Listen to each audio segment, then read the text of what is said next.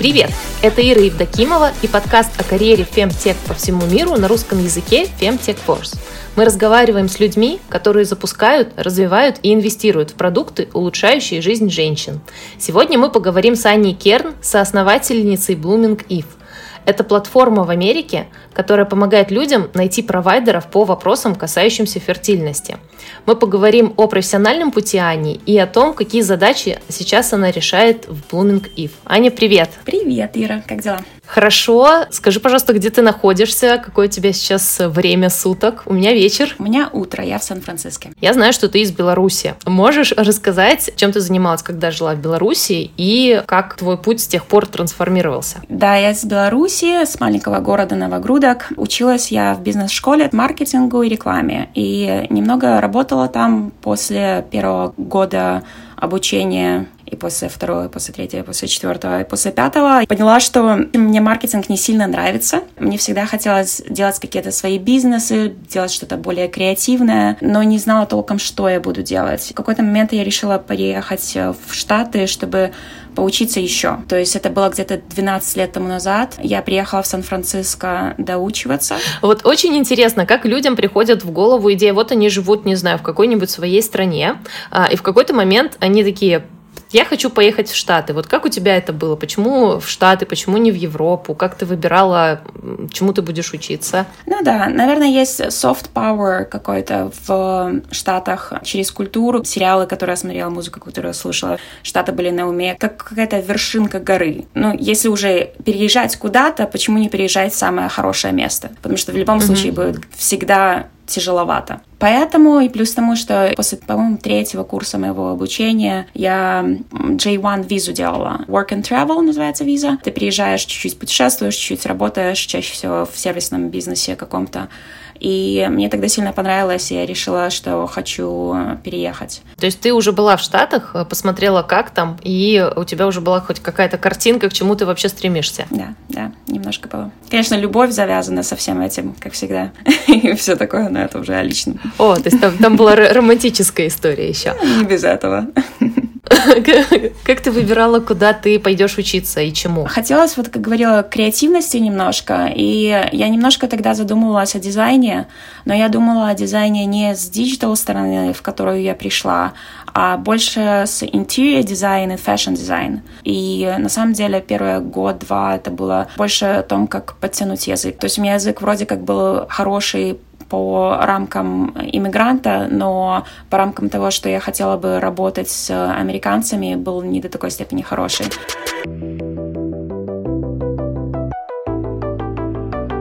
Ты училась. А что произошло потом? Потом поработала в fashion немножко. И поняла, что мне fashion-индустрия не сильно нравится. Потому что там а, не так много платят, стресса очень много, и люди по трупам могут ходить сильно. Поэтому я немножко решила перефокусироваться опять на маркетинг, потому что я его знала, хотела что-то еще другое делать. Там ресторанный бизнес мне очень нравился. Одна из работ, которая была pivotal для меня немножко, это сеть э, ресторанов э, Сан-Франциско есть. Им нужно было в какие-то моменты помогать с дизайном, и я чуть-чуть Photoshop знала с моей учебы в университете. Я просто начала больше через YouTube понимать, как э, пользоваться фотошопом, и они очень ценили это, конечно, то, что я просто решила сама заняться этими дизайнами, чтобы им не платить деньги. Постепенно начала э, переходить на digital дизайн как основа моей профессии, ну и потом э, решила карьеру в этом строить. Наши слушатели не знают, а я-то знаю, что ты работала какое-то время в Microsoft, и ты там занималась UX-дизайном.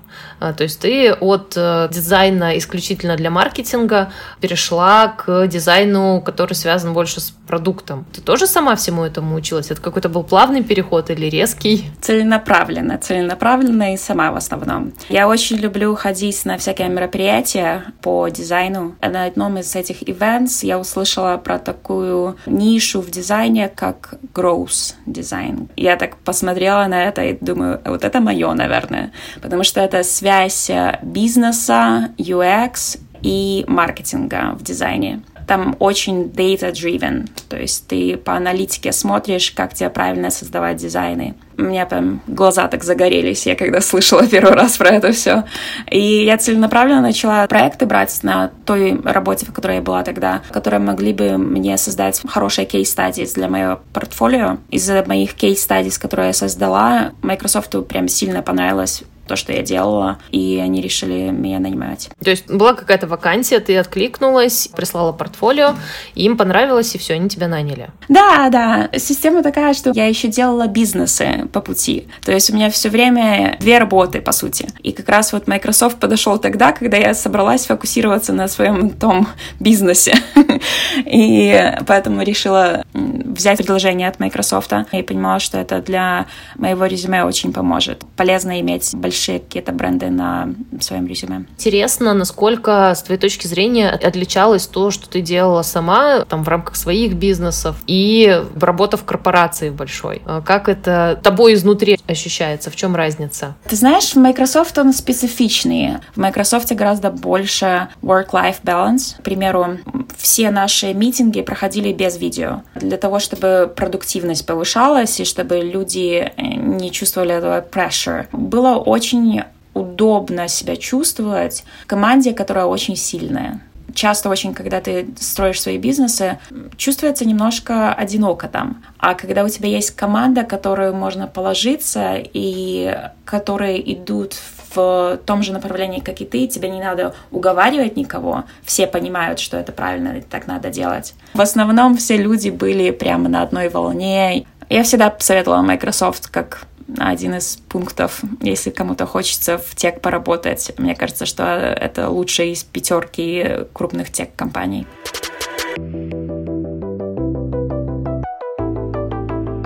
А, я не могу тебе не задать вопрос, который, мне кажется, сейчас многих волнует. Иммигрантские вопросики.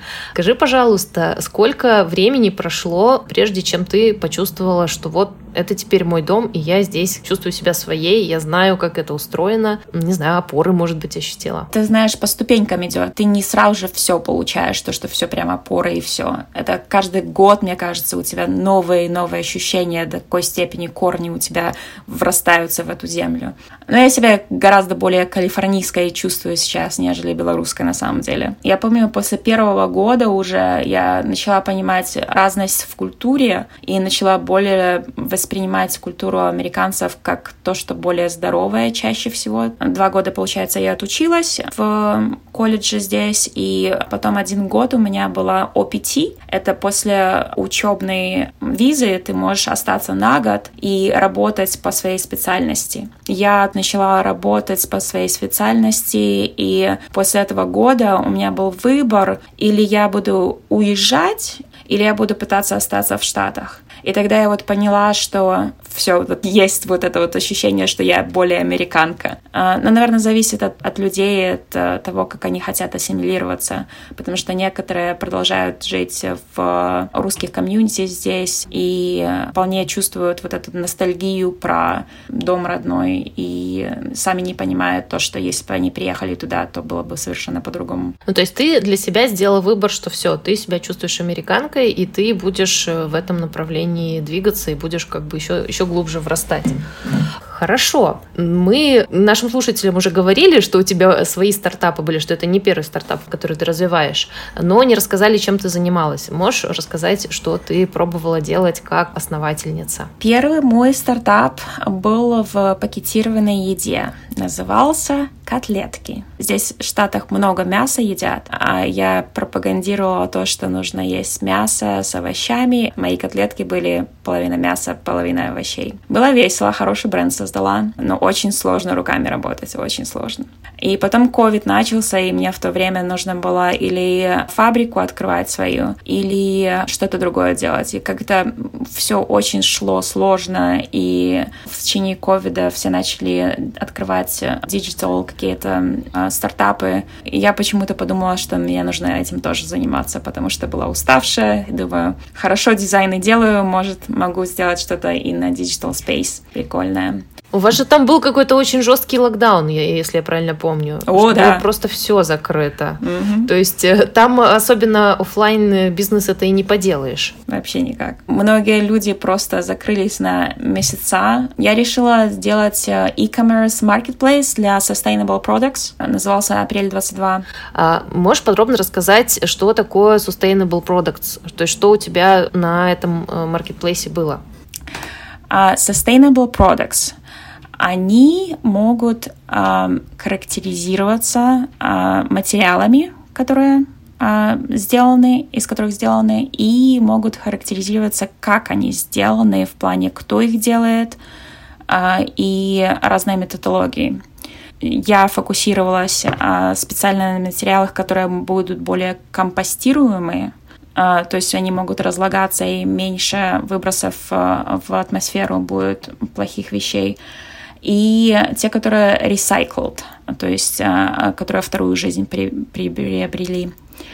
И, с другой стороны, как они делаются, было большое направление по поводу того, чтобы были local вещи, сделаны где-то рядом. А, они таким образом меньше, опять же, выбросов на передвижение, а, транспортировку задают. И вещи, которые сделаны fair trade, то есть, э, если даже они аутсорс где-то сделаны в дальних странах, люди хотя бы получают хорошую зарплату, и у них условия труда адекватные. Вначале думала делать еду, но там были другие люди, которые этим занимались и хорошо занимались. Я, как считаю, мой бизнес «Апрель 22», он мне помог с тем, чтобы работу в Microsoft найти, и это было как будто бы моя маленькая MBA-программа. Я поняла, как работать э, в UX больше, а я поняла, как работать с девелоперами, как в команду строить. Я, на самом деле, строила этот бизнес с моим э, мужем. Всегда все говорят, не строй бизнес со своим мужем. А я думала, а не, у меня по-другому будет. А не получилось. Так же, как у всех. В какой-то момент э, e-commerce э, поугас хорошенько, инвесторов было сложно найти. Я решила, нужно экзит делать. Ты говорила о том, что делала этот маркетплейс со своим э, мужем. В итоге ты его продала? Или ты вышла, или... Я его раздала хотел бы так, наверное, сказать. Ну, то есть были другие люди, которые хотели этим заниматься тоже, но я им давала какие-то части, которые нужно было заниматься. Еще есть какие-то части, если кому-то надо, кому-то интересно, или просто поделиться опытом. Я за такие вещи должны существовать. Мне кажется, после ковида люди чуть-чуть меньше стали об этом заботиться. И на самом деле sustainability все равно в моем сердце, и хочется что-то делать, чтобы помогало Земле. Э, ты смотри, после моих э, подкастов э, иногда потом приходят к героиням и говорят, вот ты сказала, что тебе нужны сотрудники, или ты сказала, что готова поделиться кусочком стартапа. Я все слышала, давай.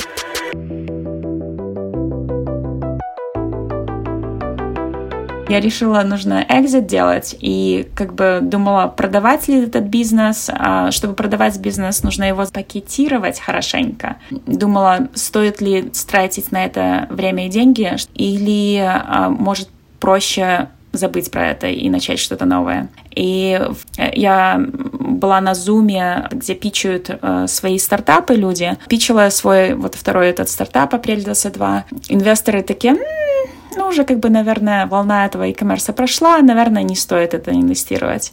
А девочка, которая была на зуме, а, она пыталась что-то объяснить про fertility, три мужика-инвестора. Никто ее толком не понимает, но потом они такие «эко», Эко интересно. Это хорошая идея. Я просто в LinkedIn написала после этого. Говорю, я тоже бы хотела заниматься чем-то в сфере fertility. И мы начали работать вместе. Ну и вот так вот Blooming Eve э, получился. Очень интересно. То есть получается, что ты пришла пичить свой стартап, но в тот момент ты уже подумывала о том, что нужно из него выходить. Да. Там ты познакомилась с Анастасией, правильно зовут? Да.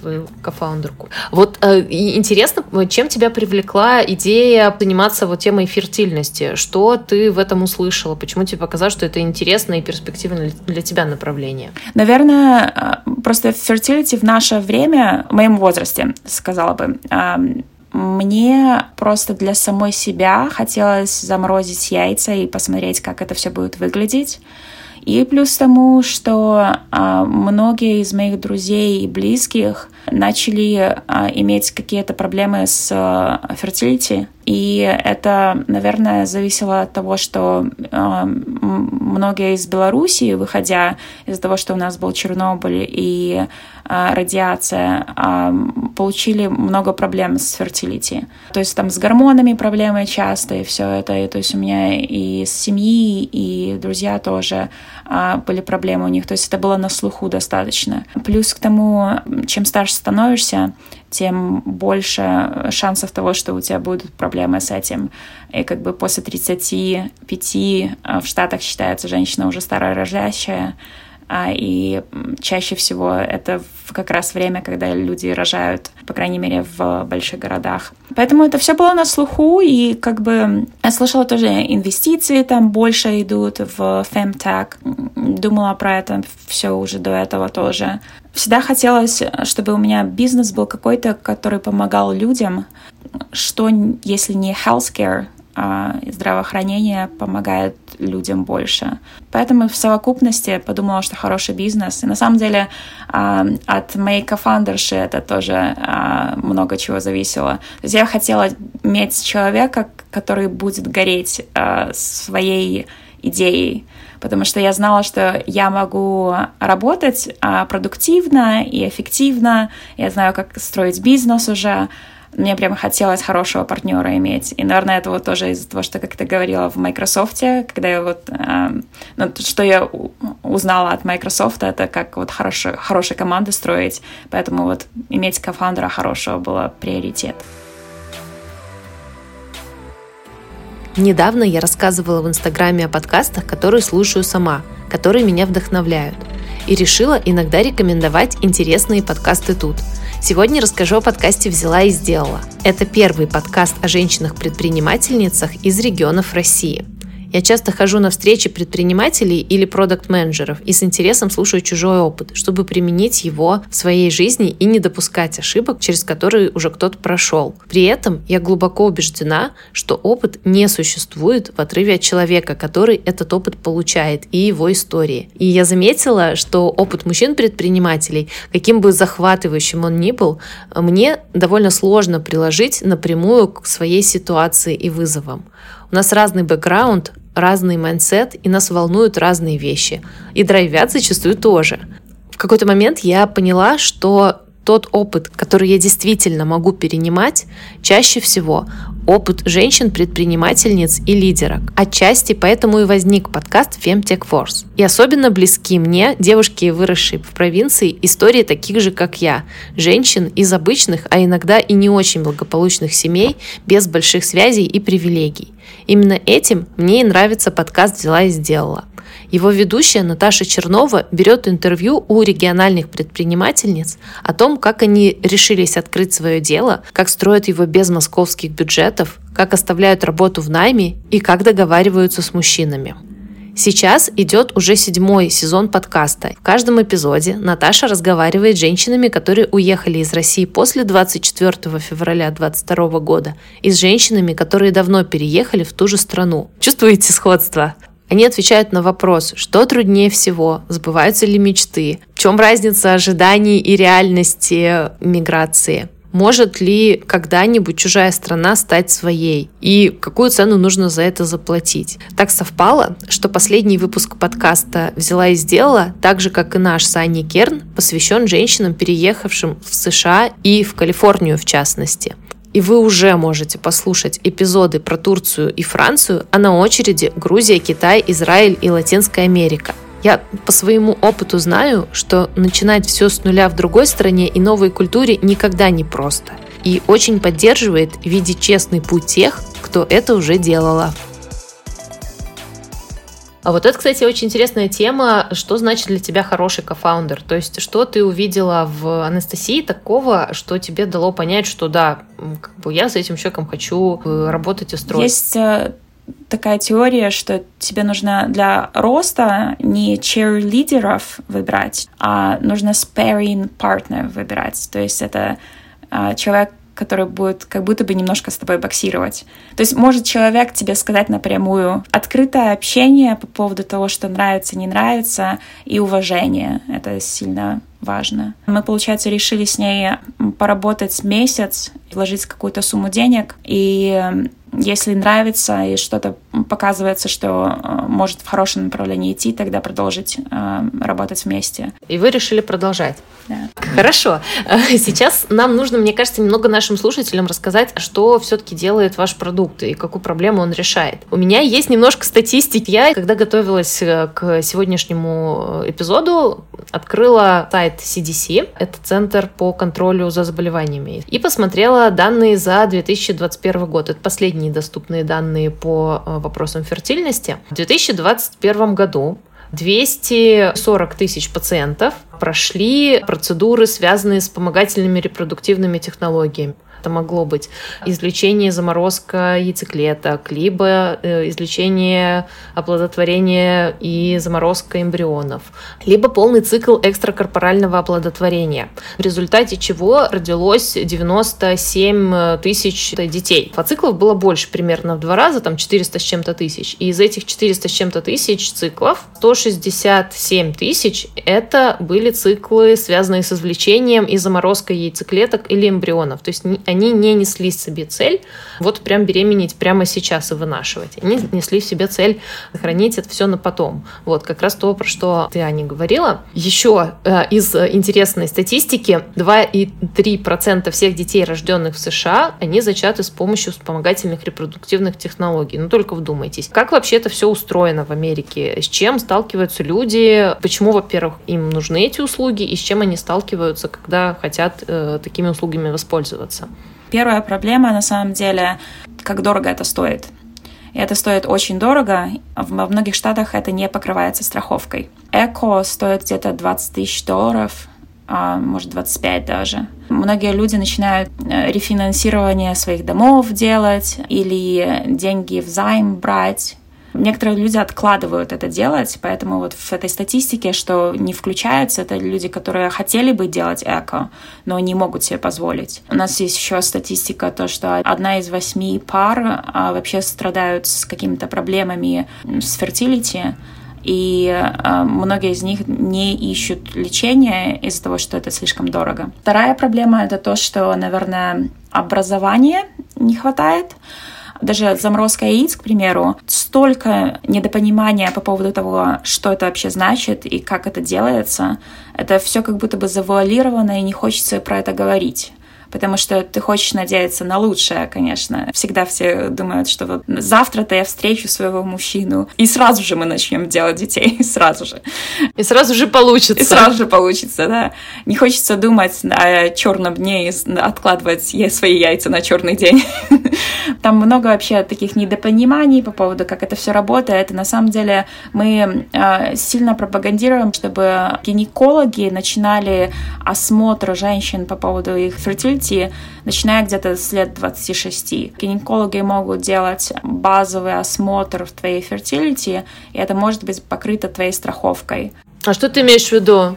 Ты имеешь в виду тест на вариальный резерв или что-то? Там да. антимюллеров гормон? С двух частей состоит э, этот осмотр. Это ультразвук, pelvic ультразвук, и кровь на гормоны. По этим двум показателям ты можешь смотреть, у тебя в норме это или нет. Многие женщины начинают развивать low ovarian reserve, а, в, начиная с второй части 20-х годов, ну, то есть 20, 25 плюс. То есть лучше всего знать эту статистику, чем раньше, тем лучше. А, то есть ты можешь и заморозить яйца раньше тогда, понять, что вообще нужно лечить. А, то есть это две самые большие проблемы, наверное, вот то, что дорого стоит, страховка чаще всего не покрывает. Некоторые большие компании, они покрывают страховкой отдельной, но это тебе нужно работать в такой компании. И некоторые штаты покрывают, это реально в зависимости от штата.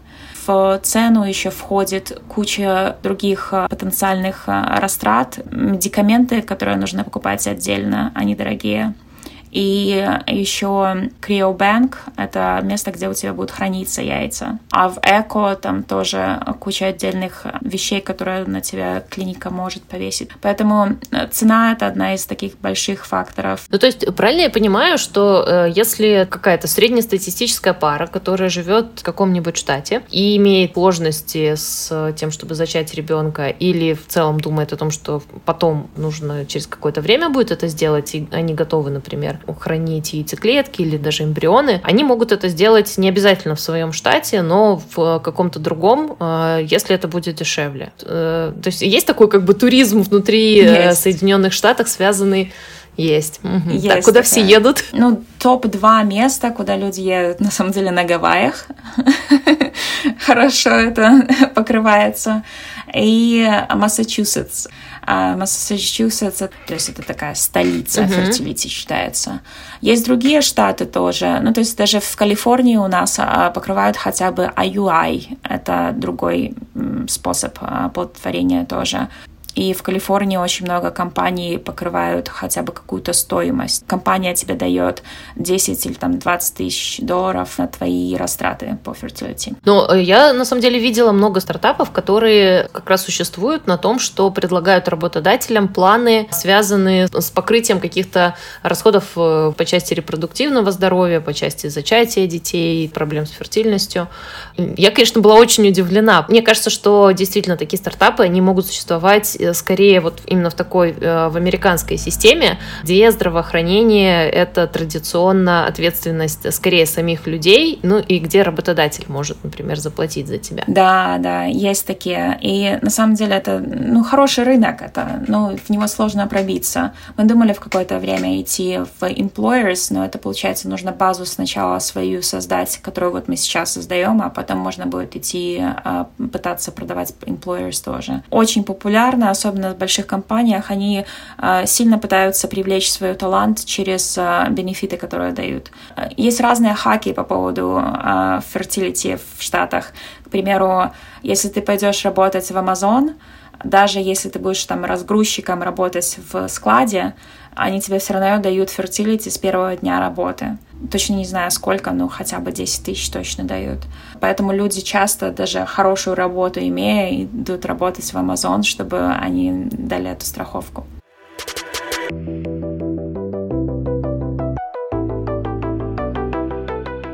Давай, наверное, сейчас тогда поговорим, а что именно вы делаете для вот э, этих всех людей, как вы э, решаете эту проблему, то есть что вы предлагаете э, и как у вас это все устроено, как ваш продукт устроен? Наш продукт самый основной сейчас это наша э, database э, с ценами э, fertility clinics и с клиническими результатами их, которые тоже мы берем с CDC сайта.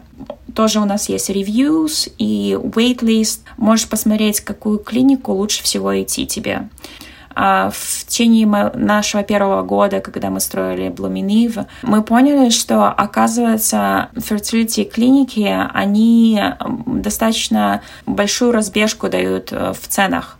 То есть э, в одном штате может быть цена для заморозки яиц, к примеру, начиная от 4 тысяч долларов до 15 тысяч долларов за один цикл заморозки. И часто очень, если женщина берет направление от своего гинеколога, чтобы идти в фертилити-клинику, и гинеколог тебе направит просто в любую клинику, в которых у них есть какие-то связи. Или просто клиника, которая на слуху, самая большая клиника в городе, к примеру. А, и эта клиника не обязательно, что у нее есть или хорошие reviews, или хорошие клинические данные, или адекватная цена. Поэтому мы даем женщинам возможность выбрать клинику по их нуждам. Это включается немножко e-commerce, как магазин на диване. А также для своих заморозки яиц начинать покупку с сайта. На самом деле у нас большая основа компании на образовании. У нас есть блог и э, email и смс-рассылка. Также мы сейчас начали работать с гинекологами и а, распространяем брошюры в гинекологических офисах, чтобы женщины понимали, какие у них есть опции вообще. Сейчас стереотип такой, что а, заморозка яиц очень дорогая и очень болезненная. И мы пытаемся разбить этот стереотип, что на самом деле это две недели только сама процедура, и может стоить до 10 тысяч, что на самом деле не так уж болезненно для американцев потратить. Для IVF, э, на самом деле, там большая часть идет от того, что эмоциональная поддержка и административная поддержка. Мы этим занимаемся тоже. Это из-за того, что там много очень бюрократии, через которую нужно пройти женщинам.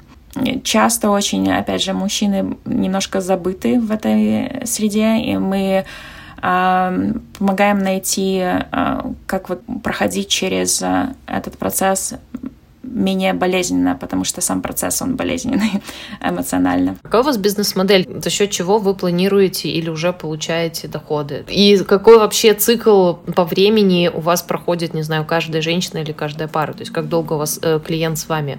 Marketplace предполагает, что не очень. Получается, у нас одна часть — это.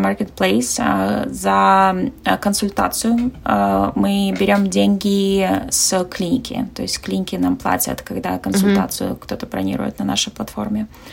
И с другой стороны, у нас есть э, помесячный суппорт. Они платят помесячную стоимость для того, чтобы мы, получается, персонально их поддерживали. Потому что клиники чаще всего у них э, есть э, проблемы с, с тем, что на самом деле они не хорошо объясняют, что следующий пункт делать. Не объясняют, как правильно подготовиться к процедуре. А на самом деле подготовка, она может э, конкретно улучшить э, твои результаты. То есть там и диета правильная, и exercise какие-то. То есть есть какие-то моменты, которые тебе могут на самом деле помочь, чтобы у тебя были хорошие результаты. А хорошие результаты иногда значит, что тебе нужно будет меньше циклов делать. То есть люди многие, которые входят в IVF, они думают, ну, с первого раза это поможет. А чаще всего 2-3 цикла нужно делать, чтобы IVF сделать. И также с заморозкой яиц иногда бывает, то, что некоторые люди приходится проходить через э, несколько циклов, чтобы им достичь какой-то цели, которую они хотят по себе поставить. Я сейчас пытаюсь какую-то метафору подобрать. Это что-то вроде такого социального работника, который тебе расскажет следующие этапы, что тебе делать и что тебя ждет, и вот это вот все. А, а с другой стороны, там есть, видимо, какая-то еще образовательная часть про то, э, как готовиться не в плане документов, в плане этапов, а просто там как свой организм, например, к этому готовить. Что-то такое? Мне нравится, мне нравится объяснение. Как долго э, там в среднем пользователи проводят с вами времени? Примерно 4-6 месяцев.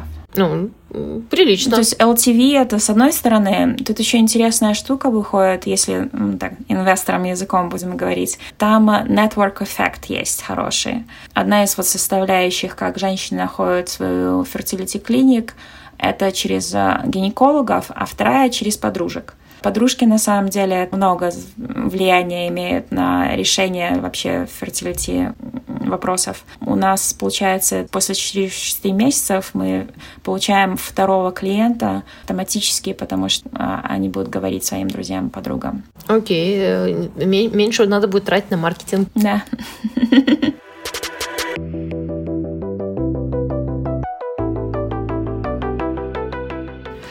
кстати, про маркетинг. Вот э, все, с кем я общаюсь, э, говорят о том, что стоимость привлечения клиента в э, Штатах через какие-то традиционные каналы, она просто заоблачная. Возможно, не в каждом сегменте так, но я, я вот не знаю про ваш сегмент. Расскажи, что, что у вас и что вы делаете для того, чтобы люди про вас узнали. Традиционно в теперешних рамках ты, наверное, говоришь по поводу рекламы на Гугле и на Фейсбуке, да? Mm-hmm. Да, она дорогая. Мы проели много денег в начале самом. То есть мы тестировали много разных э, вариаций месседжинг и вариаций продукта. И э, все это тестировали на рекламе, и что было очень дорого. И на самом деле здесь нужно смотреть, с кем ты конкурируешь. И мы конкурируем с фертилити-клиниками самими. Сейчас даже если ты вобьешь в Гугле fertility clinic near me, возле меня, то выходят чаще всего не какие-то там сайты, которые типа в совокупности маркетплейса, а чаще всего выходят специализированные клиники в рекламе. У них на самом деле margins, profits огромные. И они себе могут позволить за один клик да, вплоть до 100 долларов платить. Поэтому мы конкурируем с ними, если мы говорим про рекламу. Но, с другой стороны, они не знают, как правильно делать никакой другой маркетинг. Они только знают, как правильно поставить рекламу, и все. По поводу того, какие у них сайты, стародавние, то есть на них грустно мне смотреть как дизайнеру. И по поводу того, как они очень закупоренно говорят женщинам про то, как им нужно вести свою жизнь и, и какие-то советы дают им, это все у них, конечно, в минусе. Поэтому мы пишем контент, который будет более резонировать с женщинами. Мы все равно фокусируемся в основном на женщинах, потому что у нас сейчас вот этот вот э, коннектор есть с гинекологами. Но, к сожалению, э, все разговоры про fertility, они чаще всего э, перекладываются на женщин. И мы как две кофаундерши женщины тоже мы больше эмпатийности можем найти в этой стране. Мне кажется, это все на самом деле. То есть мы гинекологи, контент, SEO-контент и social media контент. И в основном на этом фокусируемся. Это считается organic marketing, digital marketing, поэтому это чутка меньше денег, и то, что мы можем своими ручками делать, когда у нас еще фандинга нету, и нам нужно быть э, более изворотливыми по поводу того, где мы деньги тратим, где нет. Это правда. И вот э, мне, кстати, здесь очень интересно, вы полтора года назад встретились, правильно я понимаю? Угу. Можешь рассказать про то, э, какой вы путь за это время проделали, и какие задачи закрываешь ты, какие твоя кофаундерша, и кто у вас еще есть в команде? Нас двое. Я как дизайнер, а, я делаю UX, UI дизайн и а, product side, а, с юзерами говорить, это я, и маркетинг немножко.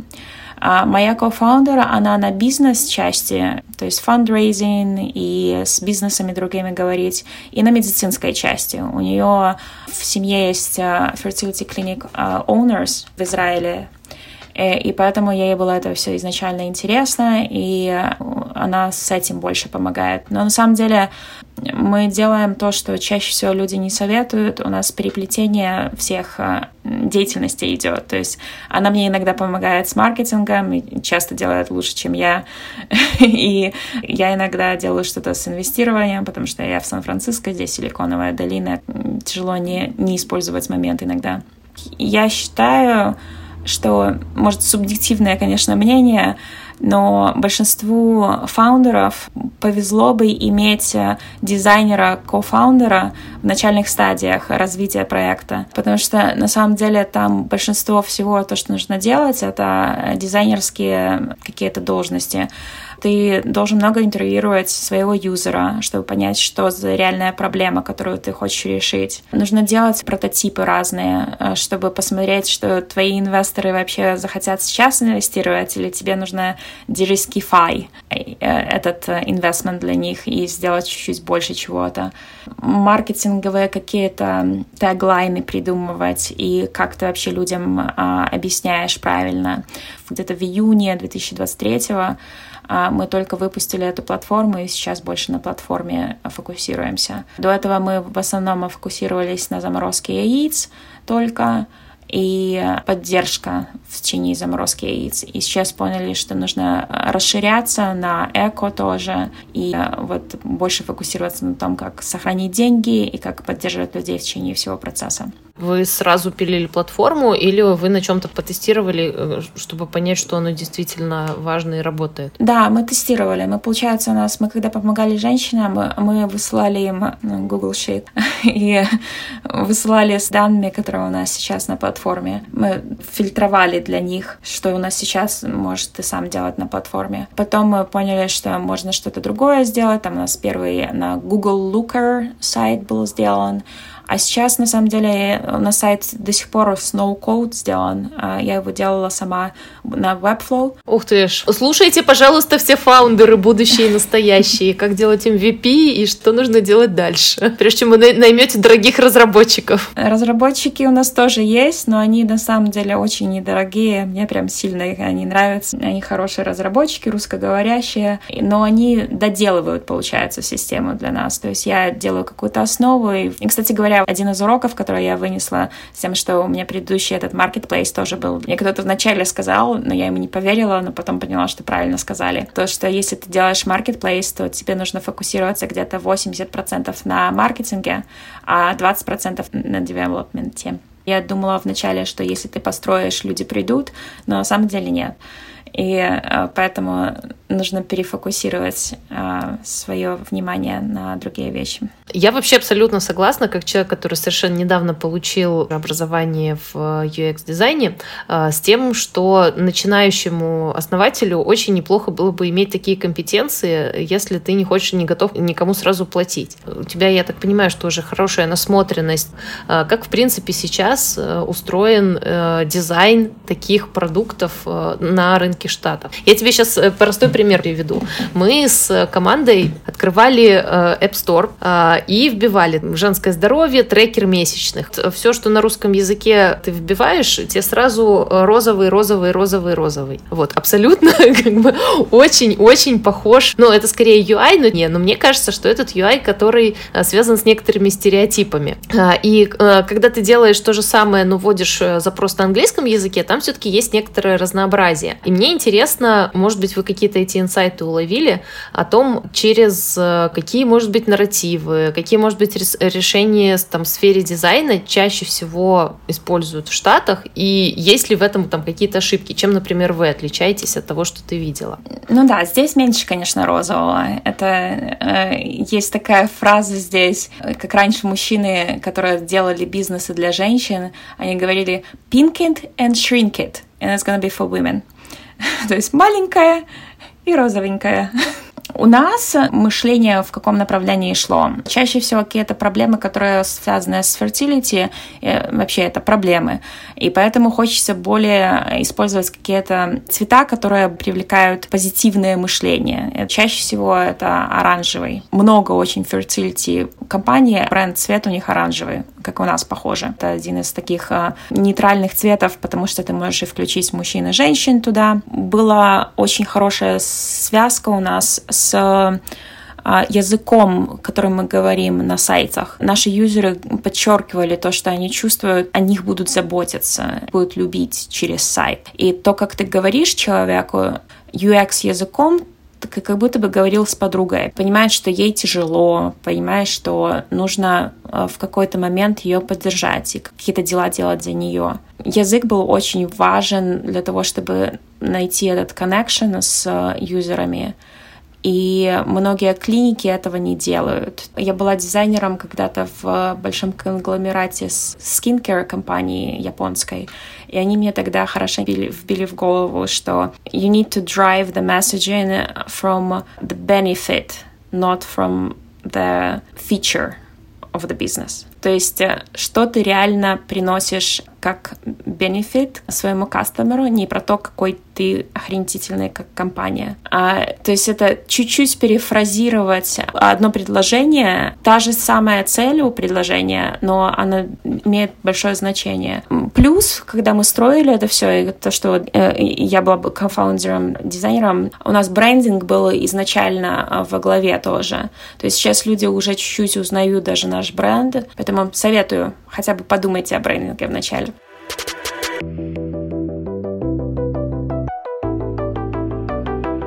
Ага, вы запустили вашу платформу в июне. А на каком этапе вы сейчас? Вы собираетесь идти за инвестициями, не собираетесь? Как там вообще сейчас в Штатах с этим э, дело обстоит? У нас есть э, инвесторов лист, которые были заинтересованы в этом всем, и всем им нужен traction, поэтому мы им шлем месячные э, апдейты по поводу того, как у нас идет работа. И когда мы будем готовы raise capital, скорее всего, это будет э, в следующем году, у нас есть новая возможность, которую мы будем строить для B2B. Не могу еще толком про нее говорить, но вот когда мы ее построим, мы после этого, скорее всего, будем начинать наш fundraising. В июне мы закончили Techstars Accelerator. Я не знаю, ты знаешь про них, это э, как Y Combinator. Да, конечно. А, там была chapter для женщин, а, и... Ух ты ж. Мы вошли в эту chapter. Хороший был опыт. Они вот тоже рассказали, как правильно с, с инвесторами разговаривать. И построили мы пич более красиво. Получается, на следующий год с бизнесами больше работать. Будем какой-то будет более tangible tech. Давай тогда, наверное, сейчас нашим слушателям немножко объясним, что происходит. Вы прошли акселерационную программу. Там есть отдельная возможность для женщин-основательниц. Там вы получили знания, какой-то нетворк. И у вас есть список инвесторов, инвесторов, с которыми вы уже поговорили, но от которых вы пока еще ничего не хотите, или они пока еще не готовы финансировать. И вы этим инвесторам с завидной регулярностью присылаете информацию о том, как идут у вас дела, что у вас растет, э, что у вас появляется новое, сколько людей к вам пришло, и планируете через какое-то время к ним прийти. Мне нравятся твои summaries. Хорошая очень. Чат GPT лучше бы не сказал. А, Сложно конкурировать с чатом GPT. Мне кажется, что для таких, я теперь не знаю, как по-русски сказать, early stage э, стартапов, вы же пресид будете да, конечно. Э, собирать? Да, мы, возможно, пресид или сид посмотрим, сколько денег будет после B2B части, которую мы встроим. А B2B часть, потому что сейчас больше вероятность, что инвесторы будут инвестировать во что-то, что связано с B2B. Наверное, не из-за этого. Мы просто видим, что там есть э, хорошая возможность, которая будет более стабильный заработок и с меньшим количеством маркетинга. Там будет более интересная для нас, как для фаундеров, работа. И будем продолжать наши образовательные на SEO, на Google и на наших социальных частях. Как мы видим, B2B часть, она важна в этом всем. Очень интересно, конечно, узнать, что же это будет. Ну, подождем и э, будем держать за вас кулачки.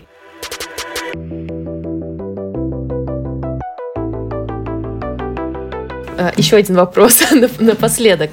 А ты говорила, что вы все-таки привлекаете разработчиков, и они в основном русскоязычные. Как вы решаете вопрос с хорошими кадрами, учитывая стоимость э, платы труда в Штатах? Где вы вообще ищете себе людей, учитывая, что у вас сейчас, ну, все-таки ограниченные ресурсы? Искали на Upwork. И я была открыта совершенно каким-либо странам. А, я хотела, на самом деле, найти кого-то с Латинской Америки, потому что а, по часовым лучше. Но, к сожалению, каким-то образом не получилось. И в итоге приходит всегда к тому, что русскоговорящие девелоперы самые хорошие. Мой предыдущий стартап был тоже с русскоговорящими девелоперами сделан. И они могут э, правильно объяснить, как они делают это. То есть в девелоперах это считается золото, если ты находишь кого-то, кто может и создать, и объяснить. Часто очень, по крайней мере, мне повезло, я работала с такими девелоперами. И они часто находят какие-то обходные пути, может быть, когда можно чуть-чуть деньги сэкономить, или когда можно как-то креативно подойти к чему-то. Мне нравится работать с русскоговорящими девелоперами. Угу. Если нас слушают русскоговорящие девелоперы, гордитесь. гордитесь. То есть вы в основном ищете все-таки все-таки людей на фриланс-бирже. Да, да, Upwork. И чаще всего находите русскоязычных. Да. А, те, которые вам под, подходят по качеству работы. Для маркетинга, к примеру, у нас есть пару контракторов. Они это всюду. Есть и с, с Индии какие-то а, контракторы, и с, с Африки тоже, и американцы тоже. Везде смотрим. Но девелоперы как-то получается все время русские. Очень интересно. Спасибо большое, что э, согласилась принять участие. Мне кажется, что ты очень хорошо рассказала, как люди в Штатах решают свои вопросы, связанные с фертильностью. И очень важна э, вот эта часть твоей истории, как э, человека, который переехал, который укоренился и который делает уже не первый бизнес в Америке. Особенно приятно, что этот бизнес связан с женским здоровьем. Спасибо, Ира. Было весело, мне понравилось. С удовольствием. На самом деле, что могу сказать? Открывайте бизнес и делайте свои мечты, создавайте мечты. Это, как по мне, так одна из самых вещей, которые я вот сделала по жизни, то, что не пыталась а, минимизировать свои желания. И хотела всегда строить бизнес, сделала его Когда-то получается, когда-то нет. Встаешь и идешь дальше, если не получается. Если кому-то интересно послушать про какие-то части моего опыта, а, я всегда открыта на LinkedIn, можете мне написать. Как Ира написала, я вот здесь. Так что это работает LinkedIn. А, и пока мы а, нанимаем пару людей-контракторов только, но когда будет больше capital у нас, то будем нанимать больше людей, как сказала, с русскоговорящими люблю говорить, так что всегда можете написать мне на LinkedIn, опять же. Э, я надеюсь, что через какое-то время вы привлечете капитал, и у вас появится возможность нанимать еще больше людей. Но самое главное, желаю очень большого успеха вашему продукту. Он выглядит, правда, человечным и очень поддерживающим женщин. Э, мало того, что ты там беспокоишься за свое состояние, за свое будущее, так и еще довольно много бюрократических проволочек, которые нужно пройти, и финансовых вложений. Вот, и очень круто, что вы помогаете женщинам через это все пройти и осуществить свои планы, свои цели репродуктивные. Спасибо.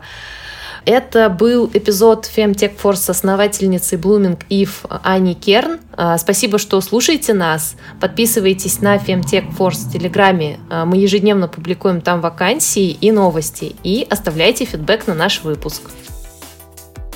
Femtech Force — это подкаст, который делается силами нескольких человек, и я хочу, чтобы вы знали наши имена. Меня зовут Ира Евдокимова, и я ведущая и создательница подкаста. Также над подкастом работают Мария Мюллер, Мария Сковинская, Ксения Климова и Полина Чепурина. Если вы хотите поддержать наш подкаст, оставляйте донаты на Бусти и Патреоне, ссылка в описании.